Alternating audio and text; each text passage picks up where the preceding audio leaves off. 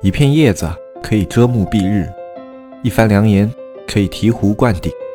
我们在前方披荆斩棘，希望后来者一帆风顺，共享商业智慧，共享创业成功。欢迎收听本期纸木淘宝内训。纸木的新老朋友们，大家好，我是这个节目的老人大海，消失了一年啊，原因呢，上一集的节目里也说过了。电商人嘛，创业人长期处于这种非正常的这个生活轨迹当中，这个内分泌出了一点问题，导致了这个神经系统也出了一些问题，表现出来的症状呢，实际我上一期节目讲的是一个专业的医学名词吧，那实际表现出来的症状有点像抑郁症啊、焦虑症啊，差不多就这种症状，但是也不完全一样啊。这个症状是重度的，这个病最痛苦的就是说，你不光要承受生理上的一些痛苦，同时还要承受心理上的一些痛苦，并且这个病最神奇的地方就是，一般来讲的话，你身边的朋友也不太好接受，因为表现出来的症状吧。呃，他们会觉得你什么言谈举止啊，日常的一些行为啊，跟一个正常人没啥区别。他们可能就觉得怎么地你就病了呢？怎么看你都是个正常人。就算对吧，你病了，那能有多严重呢？就像我以前啊，我在得这个病之前，我觉得抑郁症嘛，对吧？焦虑症嘛，什么神经性上的病嘛，不就是一个情绪出了点问题嘛？所以。曾几一度，我也是这样认为的，所以直到自己病了，你才能够去感受，呃，切身的感受。所以我也不希望说别人理解，因为你要真正的理解，那也是一个大不幸了。所以身边的人呢，一般都会觉得，哎呀，呃，你不就是情绪低落了吗？然后就开始问你，啊，是不是生意不好了呀？是不是感情出问题了呀？巴拉巴拉跟你说一堆，最后呢，再安慰你一下，啊，好了好了。啊，不要这个难受了，啊，也不要往心里去了。咱们今年多赚一点啊，然后过年的时候你出去旅游一趟，哎呀，这不就过去了吗？当然了，一年后的今天啊，我可以甚至在节目里是吧，很坦然的跟大家来聊这个话题。但是当时在我病着的时候，我听到那种话，他们劝我的那种话，当然他们是出自好心啊，我都需要用极强的自制力去控制自己的这个情绪不失控的，因为这里有个很大的反差，呃，我是特别痛苦的。因为我也感冒过，对吧？我也生过病，我也住过院，那种痛苦我也体会过。然后现在的痛苦我也正承受着，这个不能比的。怎么说？就是说他的痛苦指数可能是多少倍的一个关系啊！而且一眼望不到头。你可能感冒一周也就好了，对吧？发烧的话，可能吃个退烧药马上就好了。但这个你一眼望不到头，你长期处于这么痛苦的状态，结果对方跟你说是啊，旅游一下就好了。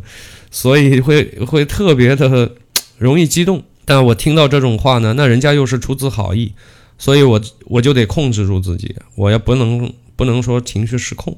那么第二个点就是我的合伙人他们会觉得这个没那么严重，但我不怪他们啊，因为他们是我的事业合伙人，他们呃不是我的情感合伙人和精神合伙人，所以他们不需要具有极高的这个同理心啊，感同身受啊，设身处地，这这个不是他们的义务。那我们的合伙是事业上的，所以我在这里讲这个话没有任何的抱怨。那么他们还是觉得啊，这家伙情绪出了点问题，但是出了点事儿呢，也会找我。就比方说有什么决策要做了，或者说厂里出了点什么事了，店里出了点什么事了，也要找到我去处理。呃，实际我已经崩溃了，实际我已经难以承受肉体精神上的痛苦了。啊，这里会有一个巨大的落差。而且最痛苦的是，我无从抱怨，我也没法去说什么。所以当时吧，我就做了一个比较痛苦的决定。这个为了保命吧，也为了保持住和现在的合伙人的关系，就是大家还能够留一个比较好的念想啊，不要多少年回想起来以后，这家伙就是王八蛋。我不希望这样，就是可能钱上面大家。多赚点，少赚点，这日子还长着呢。但是不要给大家留下一个特别恶劣的印象。所以，我当时做了一个痛苦的决定，我退出所有的事物，退出所有的股份。那这一年呢，我三十八岁，就如标题所说的，我把工厂的股份退掉了，当然也退了淘宝的股份，还退掉了淘不是淘宝是淘宝店，啊，当然还退掉了两个线下店的股份，还有，但那时候还开了一些小店，都退掉了。简单一句话说，就是 三十八岁那年我清零了，什么都不剩了。当然，在一年里面，我可能连之前的一些人脉都清掉了。你包括之前生产或者做电商的时候，也认识了一些朋友啊、兄弟啊，这样关系还没近到非常非常近的那种，一般般吧，就那种。很多也出于关心啊什么的，都听说了嘛，然后会打我电话，然后会劝我开心一点，然后去旅个游什么类似吧，反正就什么都好了。就我我特别怕接这种电话，我特别受不了，所以干了个脆，我这种电话都不接了。其实人与人之间啊，如果一年多时间你不去联系，很多的情感也就淡了。可能有些人会问我，就是你三十八清零了，当然这也是我自愿的啊。呃，就是你发自内心来说的话，会不会有一点后悔？然后就对未来的这个事业和生活，会不会有失去一些信心、自暴自弃啊什么的？呃，摸着良心说，后悔那肯定是有一点的。因为当时我几乎都是选择的净身出户，如果但凡加一点谈判，或者说我的当时我的这个脑子还能够再动一动啊，不是那种一根筋状态的话，我可以有更多更好的方案，而我偏偏选择了一个最快速一刀两断的一种方案。那现在比较现实的问题是我肯定还得重新去面对生活。从身体上来讲，我又恢复了，但是这个事业好像你一时半会儿很难很难再一下子把它呃做起来，这个是一个现状啊。不过呢，嗯，我也没觉得说这一切都是失去，我也得到了很多。接下来我要说的话，并不是那种自我安慰的，或者是自我麻痹的话，绝对是发自内心的。这一年里面，让我终于可以慢下来，让我可以停下来，让我可以有更多的时间去面对自己。嗯，我感悟了很多，这个在平时非常忙碌的节奏和工作当中是没有这样的闲暇和机会去感悟的，或者说去思考。呃，那我也不去讲什么鸡汤，反正就算是我这一段时间对之前的事业、生活。啊，注意还有生活。以前我们只讲事业。嗯，因为以前我的状态就是这样，我脑子里可能觉得一个男人啊，那当然事业第一，对吧？但今天我也不否认这一点。作为一个中国男性，你事业肯定是一个非常重要的一个位置。但是有的时候啊，就是说你太在乎了这个事业以后，你可能失去的，当然事业上你会有所获得，但你可能失去的会更多。今天在这样一个年纪，不是像那么年轻了，对吧？年轻的时候你。可以激进一点，到了我现在这个年纪，可能我们考虑的东西就得要多一点了。这一年，我考虑了方方面面的很多东西，也对曾经的自己做了一些总结。那么这些感悟，有机会的话，我想在以后的节目里慢慢的讲吧。这期反正就开个篇。早些时候呢，有两则新闻啊，我记得在互联网上引发了好多人对此的议论。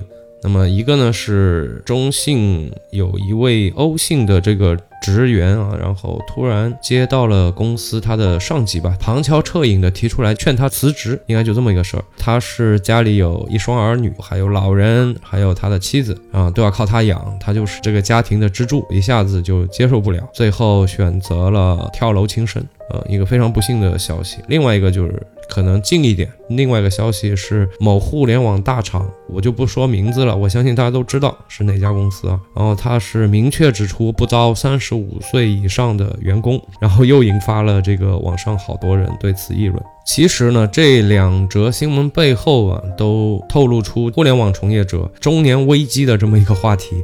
可能中年危机是一个社会现象。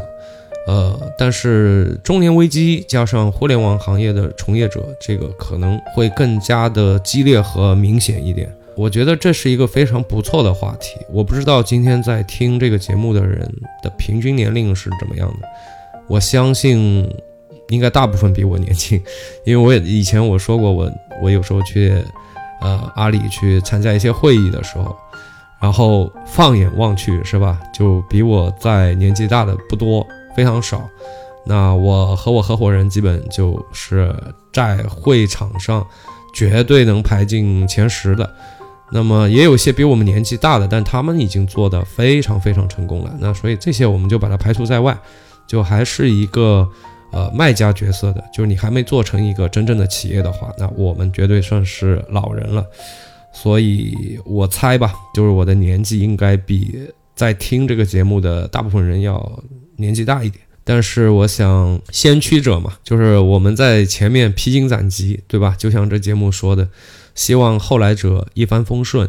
就我们今天遇到的一些呃困惑、一些问题，那我们就借助这个平台，借助这个节目分享出来。那么至少当你们再次，或者说当你们到了我们这个年纪遇到同样的问题的时候，你有一点准备啊。然后呢，很巧啊，这个就是互联网从业者的中年危机这个话题，突然之间我发现我是。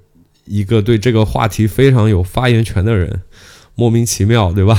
本来就还行吧，本来我觉得还没有那么的有发言权。然后经历了这过去一年的这一些事情以后，那么我觉得这个话题我很有意义，来在这个节目里来给大家聊一聊吧。当然，这个话题呢也是一个嗯比较大的话题，挺不好聊的，所以。呃，我觉得一期节目肯定是聊不完，得分好几期吧。因为我自身来讲的话，我想从一个是心态，可能大家听这个听腻了，但是你们放心，我一般不会去说一些你们在网上看到的那些文章说的，因为那种可能就不是一个实践者写出来的，就是他的那种感悟，我个人感觉不是一个呃亲身经历者的那种心得。那我会讲一讲我自己的一种心得，在你的创业路上也好，或者说在你生活上遇到低谷的时候，你到底应该怎么样去调整？第二个就是一些比较实际的一些操作手段，还有呢，就我们以前只讲一些具体的一些操作的技术，我相信也有很多人，包括留言会具体的问我们，说，哎，这个怎么做，那个怎么做啊？最好是第一步、第二步列出来。以前我们确实也做了很多这方面的分享，但是你看，我以前就在节目里说，很多时候术是学不完的，因为这些所谓的术都是啊去复合平台的一些技术，那么这些技术它的保鲜期非常的短，很快你就过期了。所以如果你一直疲于去学这样的技术的话，实际没有任何的沉淀，没有任何的长进，对于你个人来讲的话。嗯，而且我觉得这样去学的话，对你今后的这个时代变化的过程当中，你的适应力会特别的差。今天终于啊，终于我当年说的这些东西都应验了。你看今天的话，如果你还在想去学某个平台的某些术的话，你确实就比较难做了。就是今天的流量分散，但是这个又是另外一个话题了。我也特别想聊，就今天的这个整个电商大环境。如果你再要去做一些品类，甚至是有一些人他说啊，我想做一个品牌啊，当然这个你还能不能像以前的这种做法去做？那么到底应该用什么样的一些渠道去做会更好？当然这个，嗯，我不知道我有没有资格去聊，因为嗯，一直到今天到我清零，我都没有成功的做出一个什么了不得的品牌。算了，把了不得去掉，就是。从来没触碰过这个，但是，啊，怎么说？没吃过猪肉，但是见过好多猪跑，所以我可以帮大家意淫一下这猪肉到底什么味道，好吧？就这些的话也可以聊一聊。另外一些呃生活类的一些东西，我也想在后面的节目跟大家分享一下。比方说，呃，作为一个年轻人，他现在有两条路可以走。一个呢，就是说他身边看到一些小伙伴啊，然后通过做电商成功的实现了人生的逆袭，然后买房买车，然后交到了女朋友等等这些吧。那么还有呢，就是他父母帮他安排的一条路，就是进了一个事业编制啊，或者是让他去考公务员。那么到底应该怎么安排？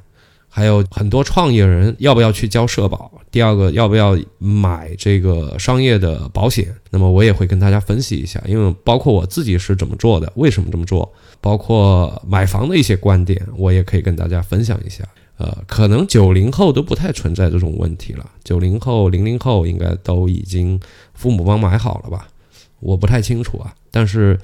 像这方面，关于保险、关于社保、关于年轻的时候的职业选择，以及呃城市的选择，就是我到底应该选择一个安逸的三四线的家乡的这样的一个城市去发展，还是我应该去选择一个一线城市、省会城市去发展？这两个地区对未来的发展到底会产生一些什么样的影响？等等这些，反正这种都是我经历过的。而且在过往一年，这不刚才不说了吗？闲来无事嘛，反正就想了很多吧，就这方面的一些思考，不一定能都讲到，因为都讲到的话，我都不知道我我们现在这个纸幕节目就变成什么类型的了。反正看吧，想到什么讲什么。那么今天这期节目呢，就跟大家报告一下，就是我为什么说呃清零了，跟大家分享一下。当然我有一点跟大家讲一下，就是我一点都不悲观。因为在我的概念当中，我是有机会成本这个概念的。那么，当我失去了以前的一些赚钱的渠道也好，以前的一些事业也好，同时也就意味着，呃，我又获得了新的机会。那么，所以这也就说，上帝给你关上了一扇门，同时也就会为你打开一扇窗的这么一句话的道理。啊，那么今天这期节目我们就先聊到这里了。后面的话我会尽快更新。那么我们后面见。哦，对了，就是另外一个，我现在有新的事业在做，呃，新的事谈不上事业，然后也可以跟大家报告一下，就是我们现在做的这个事情的逻辑是怎么样的，也可以给大家分析一下。因为有的时候我会发现很多人都会找不到方向，就你像现在这样的时代，呃，流量急剧的分散，对吧？而且大家越来越发现就是。属于小微的这种创业者的机会会相对早些年吧，会相对少一点，这个难以避免啊，因为社会包括商业的体制会越来越健全，那未来肯定会越来越规范。那你越规范的地方，当然都长那个参天大树的环境会比较好，长小草的环境就相对差一点，这是正常的啊。那就是在这样的环境下，如果那我也想做一份自己的事业。啊，到底应该怎样的一种思路？那么我们现在做的这些事情也可以跟大家分享一下，就大家可以借鉴一下。就是你以后要做一些什么事儿啊，其实我觉得思路是差不多的，好吧？那这一期的话就先聊到这儿了。啊，未来我也不太会再去像以前做节目这样啰里吧嗦的，人家车都已经到公司楼下了，然后我的节目还在放了一半没到。呃，尽量不干这种事儿了，多更新一点，然后，然后更新的这个时间稍微的正常一点吧。以前都是太长了，那么我们应该要学一下 B 站啊，差不多十到二十分钟一期，或者说十分钟以内啊，就是七八分钟一期。那我个人呢，也不太喜欢抖音啊、快手这种啊，什么几十秒、一分钟啊，所以说，但也要调整一下啊，我们要去跟这个时代接轨。不能跟以前那样，是吧？拿一个醒目往桌上一拍，啪！上回我们说到不能这样干了，这个一聊一小时什么的，或者十分钟，这个我现在看都太长了。那这期就先聊到这里了，咱们下期再会，拜拜。